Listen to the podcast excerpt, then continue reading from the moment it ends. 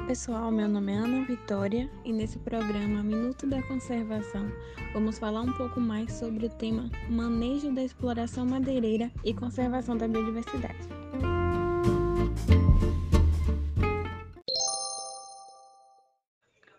De acordo com a Lei de Gestão de Florestas Públicas, o manejo florestal consiste na administração da floresta para obtenção de benefícios econômicos, sociais e também ambientais respeitando assim os mecanismos de sustentação do ecossistema que é objeto desse manejo.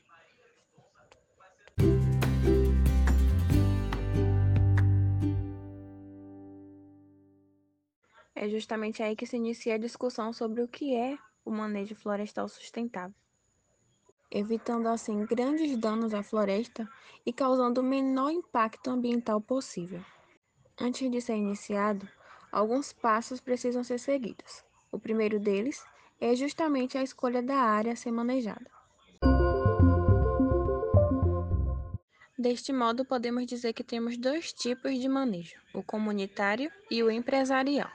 O manejo florestal comunitário atua como estratégia para a conservação da biodiversidade, aliada à melhoria da qualidade de vida dos povos e comunidades tradicionais que vivem naquela área. Muitas são as diferenças que envolvem o manejo comunitário e empresarial, dentre elas a escala de extração e comercialização e, consequentemente, os impactos que serão gerados a partir dessa extração. No entanto, não há diferenças quando falamos dos termos técnicos.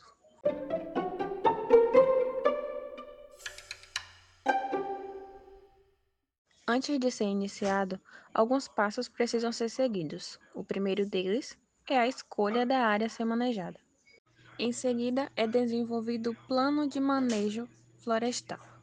Este é um documento técnico que vai conter as diretrizes e os procedimentos para a administração da floresta.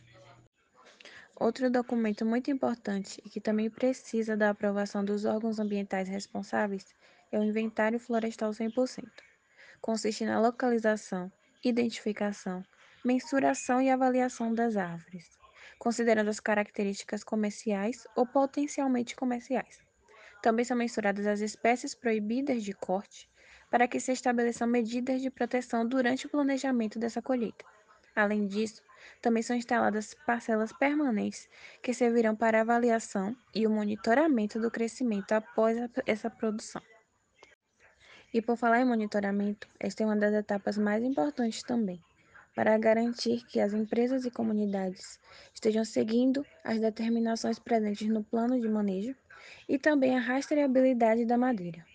O nosso país possui eficientes sistemas de controle dessa rastreabilidade, sendo o SINAFLOR, o Sistema Nacional de Controle da Origem de Produtos Florestais, e o CISFLORA, um dos mais utilizados para este controle, especialmente para o monitoramento do ciclo de corte que consiste em um período em que a área explorada deve ficar intocada para que ela consiga se regenerar. Esse ciclo de corte varia entre 25 e 30 anos.